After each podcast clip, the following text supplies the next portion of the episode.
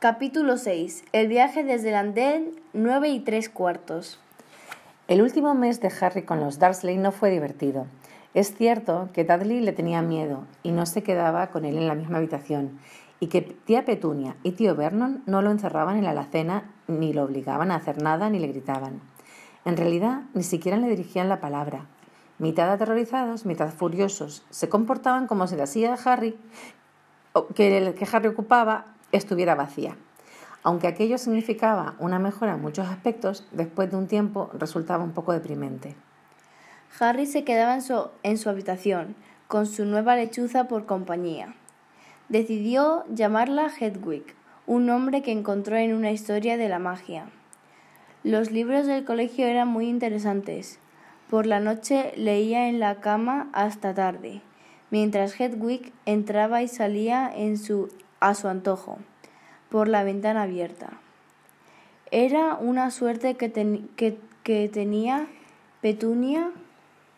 Era una suerte que tía Petunia ya no entrara en la habitación, porque Hedwig llevaba ratones muertos cada noche antes de dormir.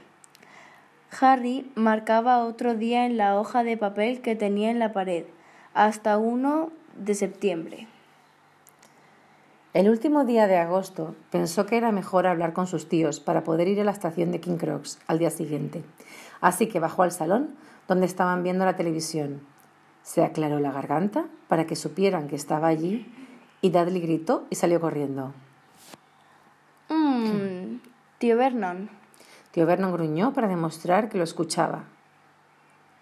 Mmm, necesito estar mañana en King Cross para ir a Hogwarts. Tío Vernon gruñó otra vez.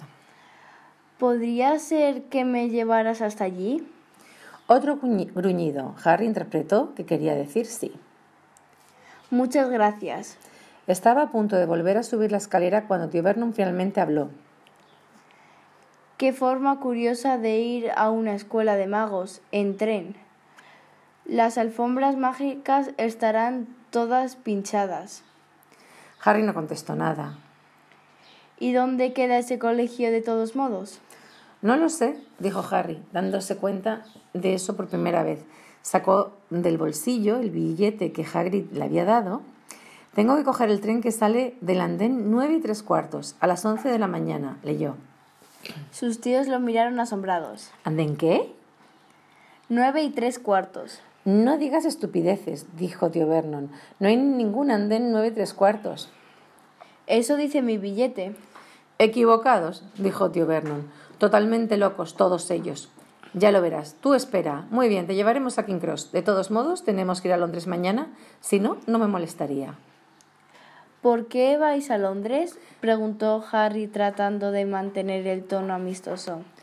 Llevamos a Dudley al hospital, gruñó tío Vernon, para que le quiten esa maldita cola antes de que vaya a Smeltings.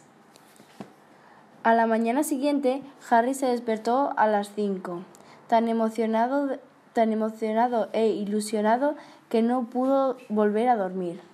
Se levantó y se puso los tejanos. No quería andar por, su, por la estación con su túnica de mago ya se cambiaría en el tren. Miró otra vez en su lista de Hogwarts para estar seguro de que tenía todo lo necesario. Se ocupó de meter a Hedwig en su, en su jaula y luego se paseó por la habitación esperando a que los Dursley se levantaran. Dos horas más tarde, el, pasado, el pesado baúl de Harry estaba cargado en el coche de los Dursley y tía Petunia. Había hecho que Dursley se sentara con Harry para poder marcharse. Llegaron a King Crocs a las diez y media. Tío Vernon cargó el baúl de Harry en un carrito y lo llevó por la estación. Harry pensó que era una rara amabilidad, hasta que tío Vernon se detuvo, mirando los andenes con una sonrisa perversa. Bueno, aquí estás, muchacho. Andén nueve, andén diez. Tu andén debería estar en medio, pero parece que aún no lo han construido, ¿no? Tenía razón, por supuesto. Había un gran número nueve de plásticos sobre un andén y un número diez sobre el otro, y en el medio nada. Que tengas un buen curso, dijo, dijo tío Vernon, con una sonrisa aún más torva. Se marchó sin decir una palabra más. Harry volvió y vio a los Dudley se, se volvió y vio a los Dudley se alejaban. Los, los tres reían.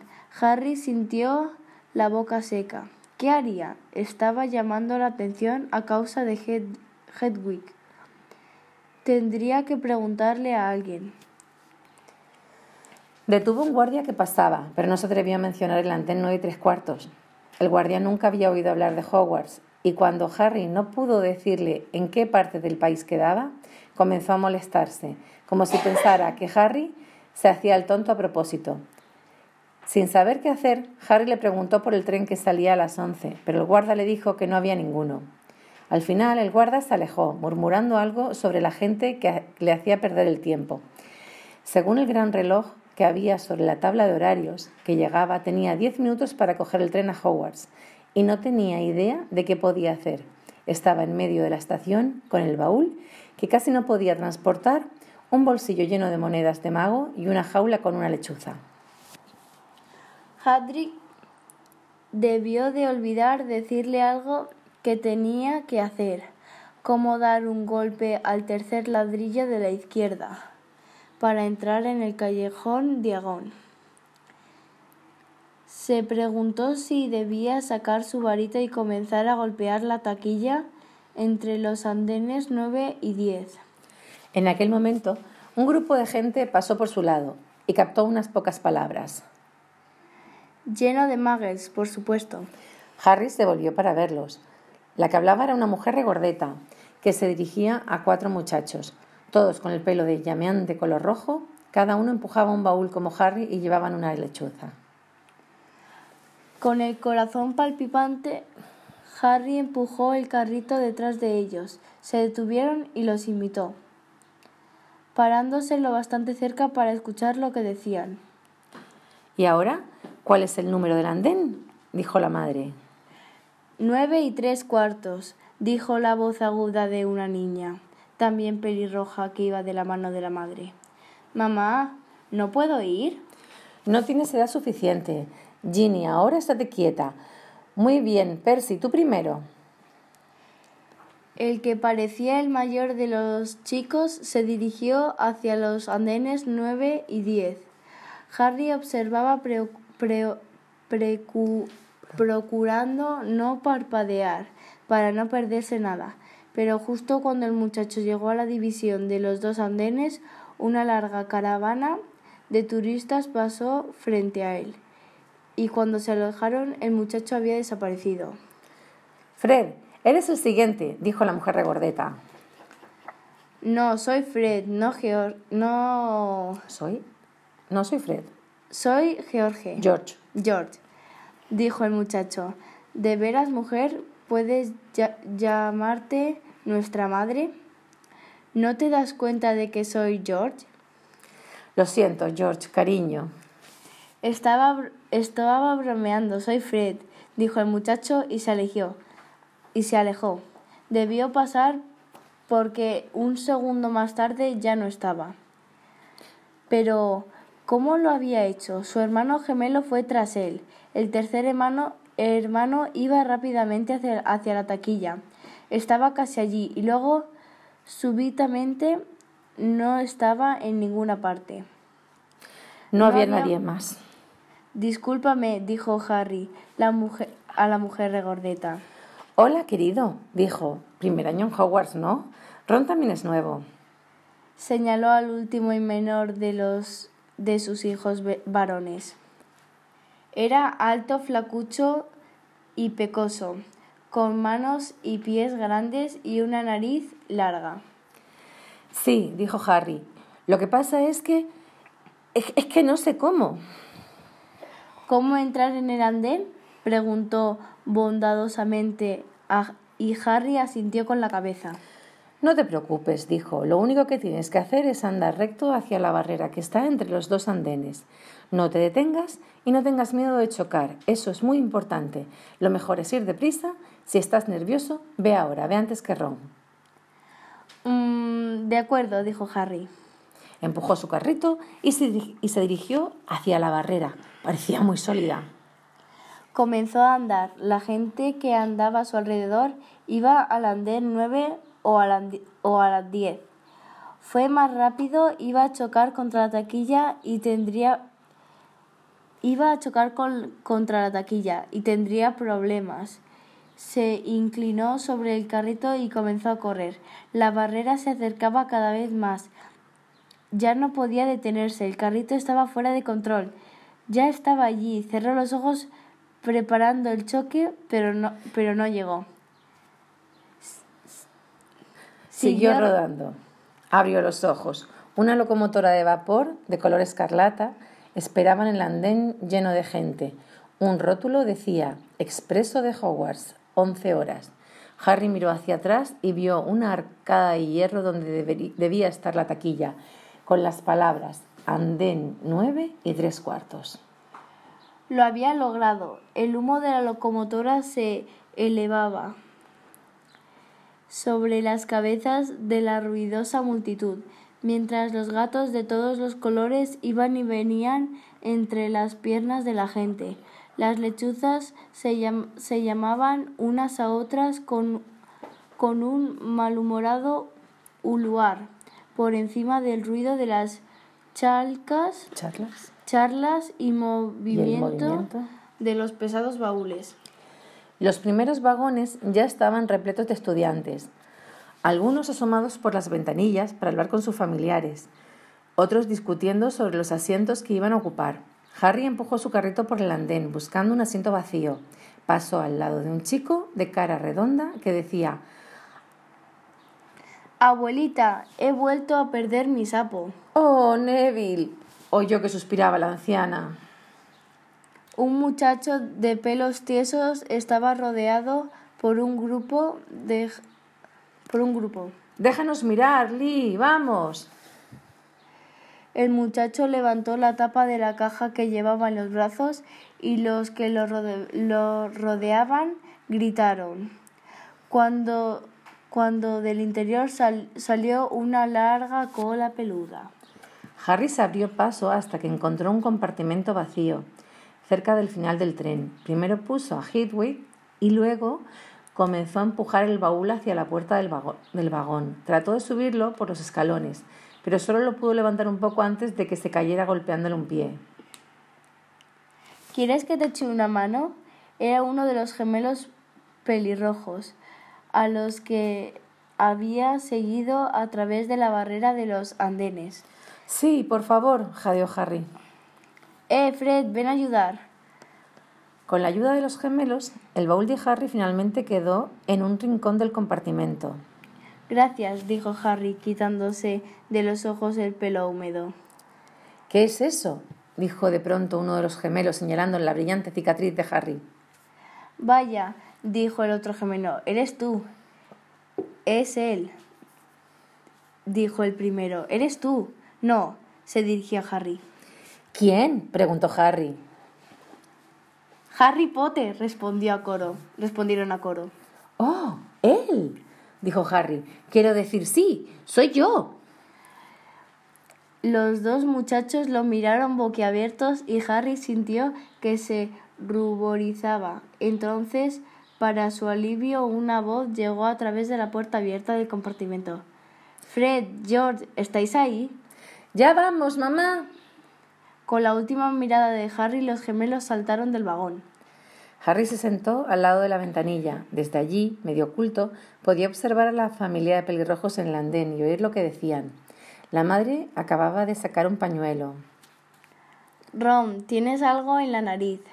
El menor de los varones trató de esquivarla, pero la madre lo sujetó y comenzó a frotarle la punta de la nariz. Mamá, déjame, exclamó apartándose. Ah, el pequeñito Ronnie tiene algo en su naricita, dijo uno de los gemelos. Cállate, dijo Ron. ¿Dónde está Percy? preguntó la madre. Ahí viene. El mayor de los muchachos se acercaba a ellos. Ya se había puesto la ondulante túnica negra de Hogwarts y Harry notó que tenía una insignia plateada en el pecho con la letra P. No me puedo quedar mucho, mucho, ma- mucho, mamá, dijo. Estoy delante, estoy delante. Los perfectos tenemos dos compartimentos. Prefectos. Oh, ¿tú eres un prefecto, Percy? dijo uno de los gemelos con aire de gran sorpresa. Tendrías que habernoslo dicho, no teníamos idea.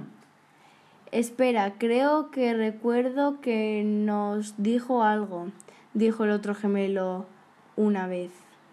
O dos, Un minuto. todo el verano. Oh, callaos, dijo Percy, el prefecto. Y de todos modos, ¿por qué Percy tiene túnica nueva? dijo uno de los gemelos. Porque es un prefecto, dijo afectuosamente la madre. Muy bien, cariño. Te... Que tengas un buen año. Envíame una lechuza cuando llegues allá. Besó a Percy en la mejilla y el muchacho se fue. Luego se volvió hacia los gemelos. Ahora vosotros dos, este año os tenéis que portar bien. Si recibo una lechuza más diciéndome que habéis hecho estallar un inodoro o... ¿Hacer estallar un inodoro? Nosotros nunca hemos hecho nada de eso. Pero es una gran idea, mamá, gracias. No tiene gracia. Y cuidad de Ron. No te preocupes, el pequeño Ronnie estará seguro con nosotros. Cállate, dijo otra vez Ron. Era casi tan alto como los gemelos y su nariz todavía estaba rosada, en donde su madre la había frotado. Eh, mamá, ¿adivinas a quién acabamos de ver en el tren? Harry se agachó rápidamente para que no lo descubrieran. ¿Os acordáis de ese muchacho de pelo negro que estaba cerca de nosotros en la estación? ¿Sabéis quién es? ¿Quién? Harry Potter. Harry oyó la voz de la niña. Mamá, ¿puedo subir al tren para verlo? Oh, mamá, por favor. Ya lo has visto, Ginny. Además, el pobre chico no es, no es algo para lo que mires como en el zoológico. Es, rea- es realmente Fred. ¿Cómo lo sabes? Se lo pregunté. Vi su cicatriz. Está realmente allí, como iluminada. Pobrecillo, ¿no es raro que esté solo? ¿Fue tan amable cuando me preguntó cómo llegar al andén? Eso no importa. ¿Crees que él recuerda cómo era quien tú sabes? La madre súbitamente me pu- se puso muy seria. Te prohíbo que le preguntes, Fred. No, no te atrevas, como si necesitara que le recuerden algo así en su primer día de colegio. Está bien, quédate tranquila. Se oyó un silbido.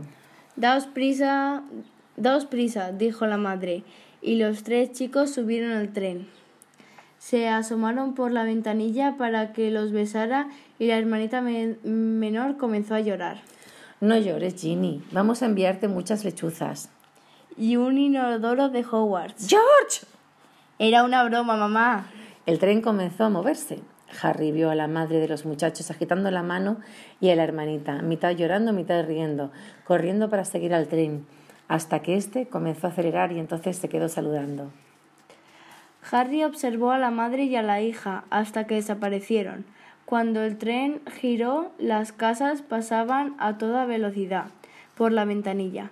Harry sintió una ola de excitación. No sabía lo que iba a pasar, pero sería mejor que lo que, que lo que, deja- que lo que dejaba atrás. La puerta del compartimento se abrió y entró el menor de los pelirrojos. ¿Hay alguien sentado aquí? preguntó señalando el asiento opuesto a Harry. Todos los demás vagones están llenos. Harry negó con la cabeza y el muchacho se sentó. Lanzó una mirada a Harry y luego desvió la vista rápidamente hacia la ventanilla, como si no lo hubiera estado observando.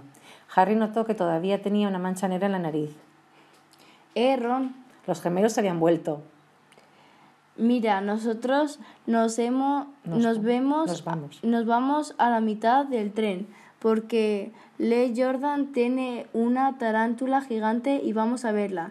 De ac- De acuerdo, murmuró Ron. Harry dijo. eh, Harry, dijo el otro gemelo, te, hemo- te hemos dicho quiénes somos. Fred y George. Weasley. Y él es Ron, nuestro hermano. Nos veremos después entonces. Hasta luego, dijeron Harry y Ron.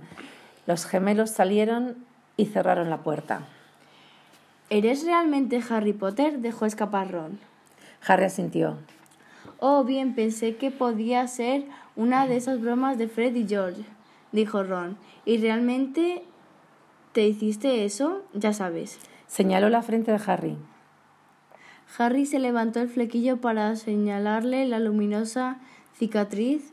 Ron la miró con atención. Así que eso es lo de lo que quien tú sabes. Sí, dijo Harry, pero no puedo, no puedo recordarlo. ¿Nada? dijo Ron en tono anhelante. Bueno, recuerdo una luz verde muy intensa, pero nada más. Vaya, dijo Ron. Contempló a Harry durante unos instantes y luego, como si se diera cuenta de lo que estaba haciendo, con rapidez volvió a mirar por la ventanilla. ¿Sois una familia de magos? preguntó Harry, ya que encontraba a Ron tan interesante como Ron lo, lo encontraba a él. Oh, sí, eso creo, respondió Ron. Me parece que mamá tiene un primo segundo que es contable, pero nunca hablamos de él. Entonces, ya debes saber mucho sobre magia. Era evidente que los Weasley eran una de esas antiguas familias de magos de las que había hablado el pálido muchacho del callejón, de, del callejón Diagon. Oí que te habías ido a vivir con Muggles, dijo Ron. ¿Cómo son? horribles. Bueno, no todos ellos. Mi tía, mi tío y mi primo sí lo son. Me hubiera gustado tener tres hermanos magos. Cinco, corrigió Ron. Por alguna razón parecía deprimido. Son el sexto, soy... el sexto en, en nuestra familia que va, que va a asistir a Hogwarts. Podrías decir que tengo el listón muy alto. Bill y Charlie ya han terminado. Bill era delgado, era delgado de, delegado. delegado de clase y Charlie era capitán de Quidditch. Ahora Percy es perfecto. Prefecto. Prefecto. Fred y George son muy revoltosos pero a pesar de eso sacan muy buenas notas y todos los, consideran muy divertidos. Todos esperan que me vaya tan bien como a los otros, pero si lo hago tampoco será gran cosa, porque ellos ya lo hicieron primero. Además, nunca tienes nada nuevo con cinco hermanos. Me dieron la túnica vieja de Bill, la varita vieja de Charles y la vieja rata de Percy. Ron buscó en su chaqueta y sacó una gorda rata gris que estaba dormida. Se llama Scavers y no sirve para nada. Casi nunca se despierta. A Percy, papá le regaló una lechuza porque lo hicieron perfecto, pero no podían. Quiero decir, por eso me dieron Scavers. Scavers. Las orejas de Ron enrojecieron. Parecía pensar que había hablado demasiado, porque otra vez miró por la ventanilla. Harry no creía que hubiera nada malo en no poder comprar una lechuza. Después de todo, él nunca había tenido dinero en toda su vida, hasta un mes atrás, así que le contó a Ron que había tenido que llevar la ropa vieja de Dudley y que nunca le hacían regalos de cumpleaños. Eso pareció animar a Ron. Y hasta que Hadrick no me contó yo no tenía idea de que era mago ni sabía nada de mis padres o de Voldemort. Ron bufó. ¿Qué? Has pronunciado el nombre de quien tú sabes, dijo Ron, tan conmocionado como impresionado. Yo creí que tú, entre todas las personas... No estoy tratando de hacerme el valiente ni nada por el estilo. Al decir el nombre, dijo Harry es que no sabía que no debía decirlo. ¿Sabes que te... ¿Ves? lo que te decía? Tengo muchas cosas que aprender. Seguro, añadió diciendo por primera vez en voz alta algo que últimamente no preocupaba, mucho. Le lo preocupaba mucho. Seguro que seré el peor de clase. No será así. Hay mucha gente que viene de familias muggles y aprende muy deprisa. Mientras conversaban, el tren había pasado por campos llenos de vacas y ovejas. Se quedaron mirando un rato en silencio el paisaje. A eso de las doce y media se produjo un alboroto en el pasillo y una mujer de cara sonriente con hoyuelos asomó y les dijo ¿Queréis algo del carrito, guapos? Harry, que no había desayunado, se levantó de un salto, pero las orejas de Ron se pusieron otra vez coloradas y murmuró que había llevado bocadillos. Harry salió al pasillo. Cuando vivía con los Dursley nunca había tenido dinero para comprarse golosinas, y puesto que tenía los bolsillos repletos de monedas de oro, plata y bronce, estaba listo para comprarse todas las barras de chocolate que pudiera llevar. Pero la mujer no tenía más. En cambio tenía grajeas vertite, vertibut de todos los sabores, chicle, ranas de chocolate, empanada de calabaza, pasteles de caldero, varitas de regaliz y otra cantidad de cosas extrañas que Harry no había visto en su vida. Como no, como no deseaba perderse nada, compró un poco de todo y pagó a la mujer once sicles de plata y siete nuts. nuts de bronce. Ron lo miraba asombrado, mientras Harry depositaba sus compras sobre un asiento vacío. Tenías hambre, ¿verdad? Muchísima, dijo Harry, dando un mordisco a una empanada de calabaza. Ron había sacado un arrugado paquete con cuatro bocadillos. Separó uno y dijo Mi madre siempre se olvida de que no me gusta la carne en conserva. Se, se, ¿Te la cambio? Te la cambio por uno de estos, dijo Harry, alcanzándose, alcanzándole un pastel. Sírvete. No te va a gustar. Está seca, dijo Ron. Ella no tiene mucho tiempo, añadió rápidamente. Ya sabes, con nosotros cinco. Vamos, sírvete un pastel, dijo Harry, que nunca había tenido nada que compartir, o en realidad nadie con quien compartir, nada. Era una agradable sensación estar sentado allí con Ron comiendo pasteles y dulces. Los bocadillos habían quedado olvidados. ¿Qué son estos? preguntó Harry a Ron, cogiendo un envase de ranas de chocolate. No son ranas de verdad, ¿no? Comenzaba a sentir que nada podía sorprenderlo. No, dijo Ron, pero mira, mira qué cromo tiene. A mí me falta agripa. ¿Qué? Oh, por supuesto. No debes saber. Las ranas de chocolate llevan cromos, ya sabes, para coleccionar, de brujas y magos famosos. Yo tengo como 500, pero no consigo ni a Agripa ni a Ptolomeo. Harry desenvolvió su rana de chocolate y sacó el cromo. En él estaba impreso el rostro de un hombre. Llevaba gafas de media luna, tenía una nariz larga y encorvada, cabello plateado suelto, barba y bigotes, Debajo de la foto estaba el nombre, Albus Dumbledore. Así que este es Dumbledore, dijo Harry. No me digas que nunca has oído hablar de Dumbledore, dijo Ron. ¿Puedo servirme una rana? Podría encontrar a Gripa. Gracias. Harry dio la vuelta a la tarjeta y leyó. Albus Dumbledore, actualmente director de Hogwarts, considerado por casi todo el mundo como el más grande mago del tiempo presente. Dumbledore es particularmente famoso por derrotar al mago tenebroso Grindelwald en 1945 por el descubrimiento de las doce aplicaciones de la sangre de dragón y por su trabajo en alquimia con su compañero Nicolás Flamel. El profesor Dumbledore es aficionado a la música de cámara y a los bolos. Harry dio la vuelta otra vez al cromo y vio para su asombro que el rostro, de, el rostro de Dumbledore había desaparecido. ¿Ya no está? Bueno, no iba a estar ahí todo el día, dijo Ron. Ya volverá. Vaya, vaya, me ha, me ha salido otra vez. Morgana, Morgana. Y yo ya, ya la tengo seis veces repetida. ¿No la quieres? Puedes empezar a coleccionarlos. Los ojos de Ron se perdieron en las ranas de chocolate que esperaban que la desenvolvieran. Sírvete, dijo Harry, pero oye, en el mundo de los muggles la gente la gente se queda en las fotos. ¿Eso hacen? ¿Cómo? ¿No se mueven? Ron estaba atónito. ¡Qué raro! Harry miró asombrado mientras Dumbledore regresaba al cromo y le dedicaba una sonrisita.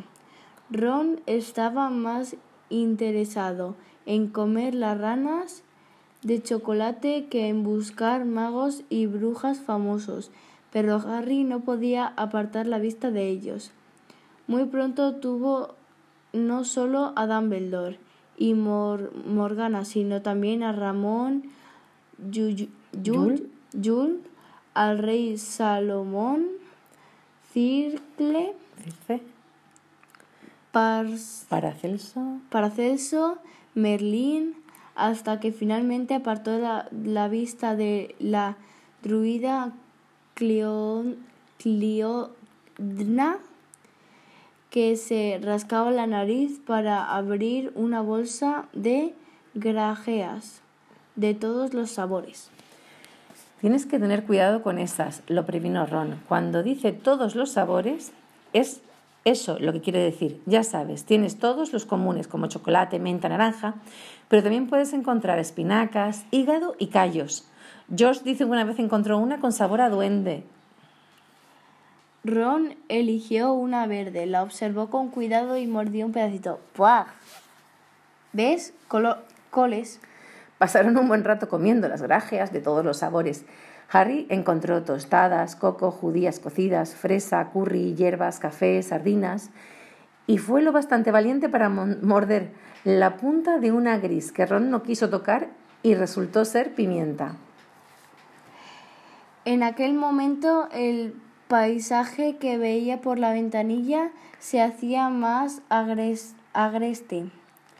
Habían desaparecido los, los campos cultivados y aparecían bosques, ríos, serpenteantes. Serpenteantes y colinas de color verde oscuro.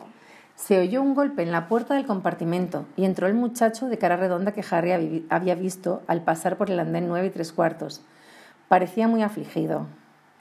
Perdón, dijo, ¿por casualidad no habréis visto un sapo? Cuando los dos negaron con la cabeza, gimió. La he perdido, se me ha escapado todo el tiempo, se me escapa todo el tiempo. Ya aparecerá, dijo Harry. Sí, dijo el muchacho apresurado. Apesadumbrado. Apesadumbrado. Apesadumbrado. Apesadumbrado. Bueno, si la veis. Se fue. No sé por qué está tan triste, comentó Ron. Si yo hubiera traído a Scrabbles un sapo, un sapo lo habría perdido lo más, rápida, lo más rápidamente posible, aunque en realidad he traído a Scrabbles, así que no puedo hablar. La rasta seguía durmiendo en las rodillas de Ron. Podría estar muerta, y no notarías y no notarías la diferencia, dijo Ron con disgusto. Ayer tarde traté traté de volverla amarilla para hacerla más interesante, pero el hechizo no funcionó. Te lo voy a enseñar, mira. Revolvió en su baúl y sacó una varita muy gastada. En algunas partes estaba astillada y en la punta brillaba algo blanco. Los pelos de unicornio casi se salen. De, de todos modos, acaba de coger la varita cuando la puerta del compartimento se abrió otra vez. Había regresado el chico del sapo, pero llevaba a una niña con él. La muchacha ya llevaba la túnica de Hogwarts. ¿Alguien ha visto un sapo? Neville perdió uno, dijo. Tenía voz de mandona, mucho pelo, color castaño y unos dientes de delante bastante largos. Ya la hemos, ya, le... ya le hemos dicho que no, dijo Ron, pero la niña no escuchaba, estaba mirando la, la varita que tenía en la mano. ¡Oh! ¿Estás haciendo magia? Entonces vamos a verlo. Se sentó. Ron parecía desconcertado. Eh, de acuerdo, se aclaró la garganta. Rayo de sol, margaritas, volved amarilla a esta tonta ratita. Agitó la varita, pero no sucedió, no, sucedió, sucedió nada. Scrabbles siguió durmiendo tan gris como siempre. ¿Estás seguro de que es el hechizo apropiado? preguntó la niña. Bueno, no es muy efectivo, no es muy efectivo, ¿no? Yo probé unos pocos sencillos, solo para practicar, y funcionaron. Nadie en mi familia es mago. Fue toda una sorpresa cuando recibí mi carta, pero también estaba muy contenta, muy contenta por supuesto, ya que esta es la mejor escuela de magia, por lo que sé. Ya me, ha, ya me he aprendido todos los libros de memoria. Desde luego espero que eso sea suficiente. Yo soy Hermione Granger. ¿Y vosotros quiénes sois? Dijo todo aquello muy rápidamente. Harry miró a Ron y se calmó al ver en su, en su rostro aturdido que él tampoco se había aprendido todos los libros de memoria. Harry Potter, dijo Harry. Ah, yo soy Ron Wesley, murmuró Ron. Harry Potter, dijo Harry. ¿Eres tú realmente? dijo Hermione. Lo sé todo sobre ti. Por supuesto, conseguí unos pocos libros extra para pasarme más Para prepararme. para prepararme más y tú figuras en la historia de la magia moderna, defensa contra las artes oscuras y grandes eventos del Mágico. mágicos del siglo. XX. ¿Estoy yo? dijo Harry sintiéndose mareado. Dios mío, ¿no lo sabes? Yo en tu lugar habría buscado todo lo que pudiera, dijo Hermión. ¿Sabéis a qué casa vais? ¿Vais a ir? Estuve preguntando por ahí y espero estar en Gryffindor. Parece la mejor de todas. Oí que Dumbledore estuvo allí, pero supongo que Ravenclaw no sería tan mala. De todos modos, es mejor que sigamos buscando el sapo de Neville. Y vosotros no deberíais cambiaros, ya vamos a llegar pronto. Y se marchó, llevándose al chico sin sapo. Cualquiera que sea la casa que me toque, espero que ella no esté, dijo Ron. Arrojó su varita al baúl. Qué hechizo más estúpido, me lo dijo George, seguro que era falso. ¿En qué casa están tus hermanos? preguntó Harry. Gryffindor, dijo Ron. Otra vez parecía deprimido. Mamá y papá también estuvieron allí. No sé qué van a decir si yo no estoy. No creo que Ravenclaw sea tan mala, pero imagínate si me ponen en Slytherin. Esa es la, cla- la casa a la que... La que vol- en la que Vol...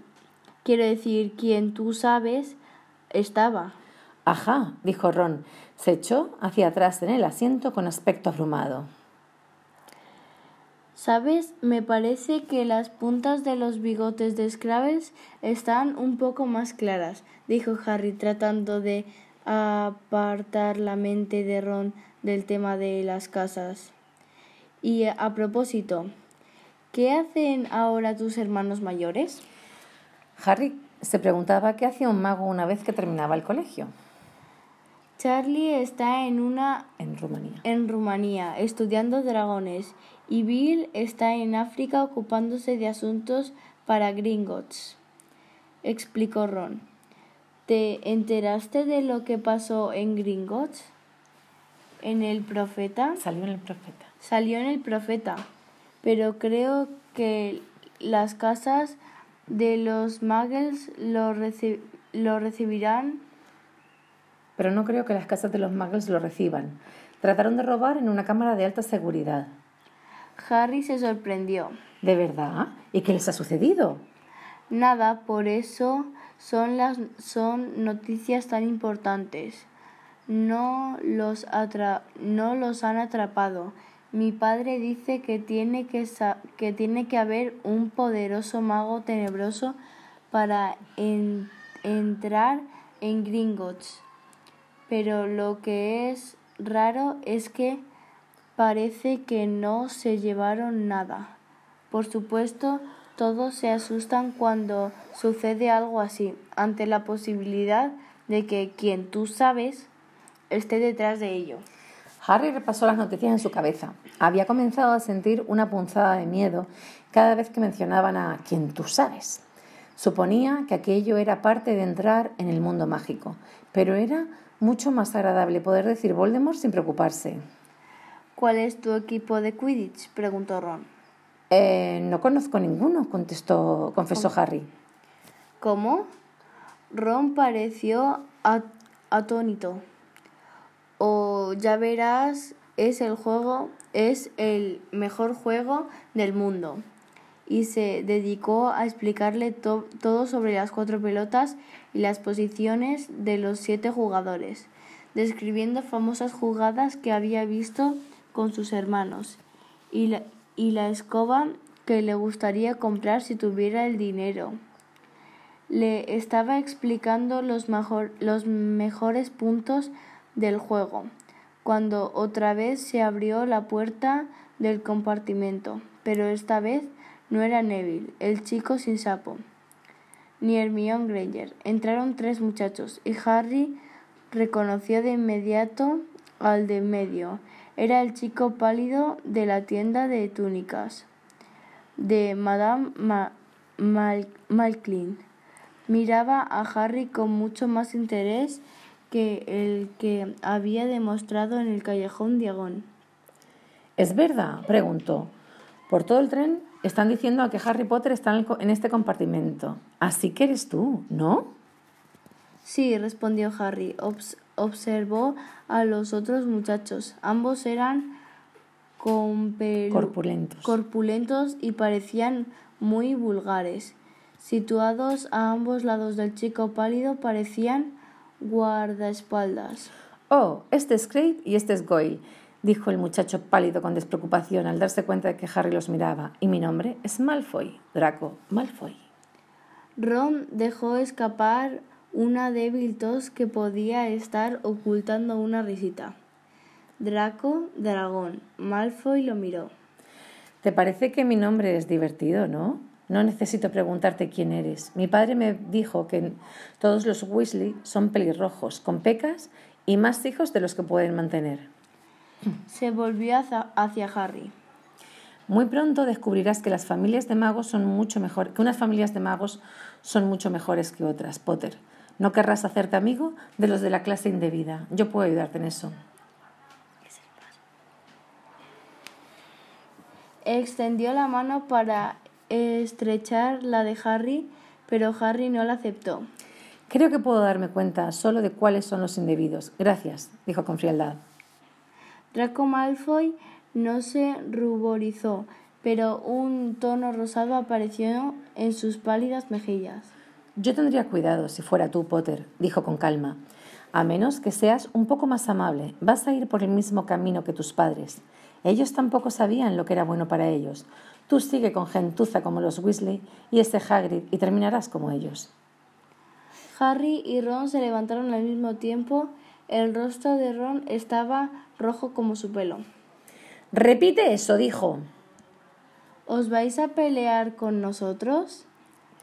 ¿Eh? se burló Malfoy. Si no os vais ahora mismo, dijo Harry con más valor del que sentía, porque Crave y Goyle eran mucho más fuertes que él y Ron. Pero nosotros no tenemos ganas de irnos. ¿No es cierto, muchachos? Nos hemos comido todo lo que llevamos y vosotros parece que todavía tenéis algo. Goyle se inclinó para coger una rana de chocolate del lado de Ron. El pelirrojo saltó hacia él, pero antes de que pudiera tocar a Goyle, el muchacho dejó escapar un aullido terrible. Scrables, la rata, colgaba de su dedo de colgaba del dedo de Goyle con los agudos dientes clavados profundamente en sus nudillos, Cravel y, y Malfoy retorcieron retrocedieron retrocedieron mientras Goyle mientras Goyle agitaba la mano para desprenderse de la rata, gritando de dolor hasta que finalmente Scrabble salió volando chocó contra la ventanilla y los tres muchachos desaparecieron. Tal vez pensaron que había más ratas entre las golosinas, o quizás oyeron los pasos, porque un segundo más tarde Hermione Granger volvió a entrar. ¿Qué ha pasado? preguntó, mirando a las golosinas tiradas por el suelo y a Ron que cogía Scavers por la cola. Creo que se ha desmayado, dijo Ron a Harry. Miró más cerca a la rata. No, no puedo creerlo. Ya se ha vuelto a dormir. Y era así. ¿Conocías a Malfoy? Harry le explicó el encuentro en el, en el callejón de Agon. Oh, ¿Oía? oí hablar sobre su familia, dijo Ron en tono lúgubre. lúgu- lúgubre. Son algunos de los primeros que volvieron a nuestro lado. Después de que quien tú sabes desapareció, dijeron que los que los habían hechizado. Mi padre no se lo cree. Dice que el padre de Malfoy no necesita una excusa para pasarse al lado oscuro. Se volvió hacia Hermión. ¿Podemos ayudarte en algo? Mejor que os apresuréis y os cambiéis de ropa. Acabo de ir a la locomotora, le pregunté al conductor y me dijo que ya casi estamos llegando. No os estaréis peleando, ¿verdad? ¿Os vais a meter en líos antes de que lleguemos? Scrabbles se, estu- se estuvo peleando, no nosotros, dijo Ron mirándola con rostro severo. ¿Te importaría salir para que nos cambiemos?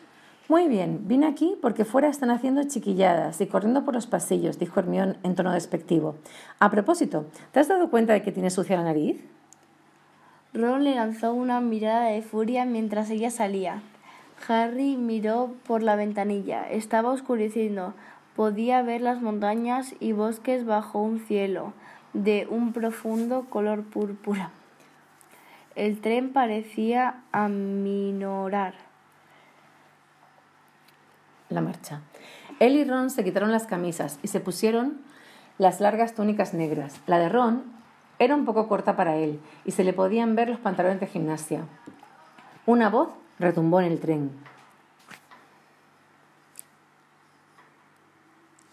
Llegaremos a Hogwarts dentro de cinco minutos. Por favor, dejen su equipaje en el tren. Se lo llevarán por, ¿Por separado? por separado al colegio. El estómago de Harry se retorcía de nervios y Ron podía verlo. Estaba pálido debajo de sus pecas.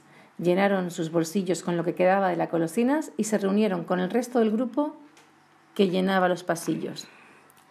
El tren ani- aminoró la marcha hasta que finalmente se detuvo. Todos se empujaban para salir al pequeño y oscuro andén.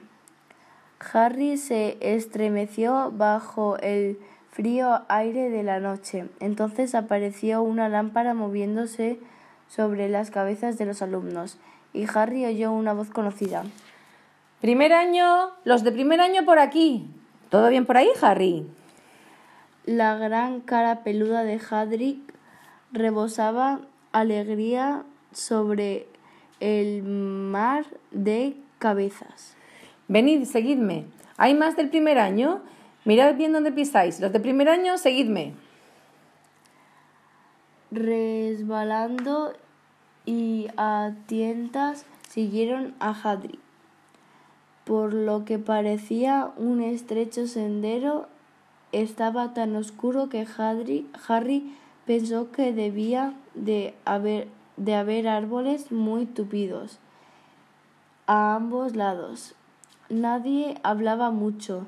Neville, el chico que había perdido su sapo, lloriqueaba de vez en cuando. En un segundo tendréis la primera visión de Hogwarts, exclamó Hagrid por encima del hombro, justo al doblar esta curva. Se produjo un fuerte ¡Oh! El sendero estrecho se abría súbitamente al borde de un gran lago negro, en la punta de una montaña alta. Al otro lado, con sus ventanas brillando bajo el cielo estrellado, había un impresionante castillo con muchas torres y torrecillas. y más de No.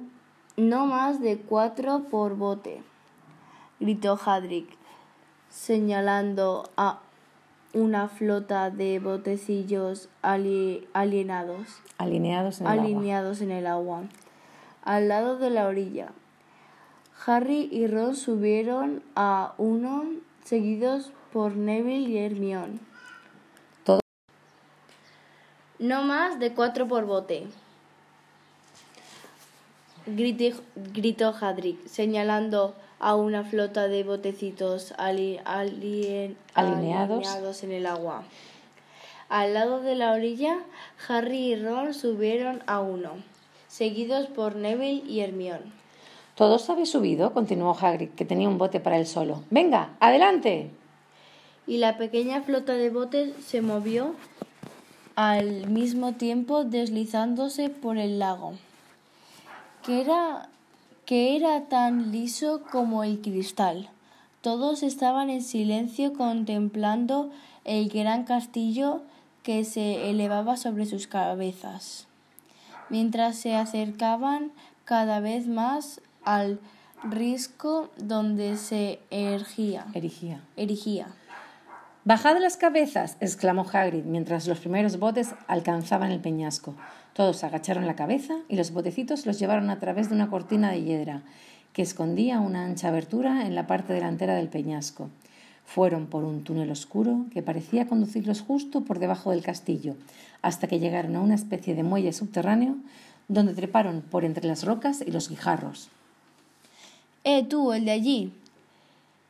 ¿Es ese tu sapo? dijo Hadrick mientras vigilaba los botes, y la gente se bajaba de ellos. ¡Trevor! gritó Neville. Muy contento, extendiendo las manos, luego subieron por un pasadizo en la roca, detrás de la lámpara de Hagrid, saliendo finalmente a un césped suave y húmedo, a la sombra del castillo. Subieron por unos escalones de piedra y se reunieron ante la, ante la gran puerta de roble. ¿Estáis todos aquí?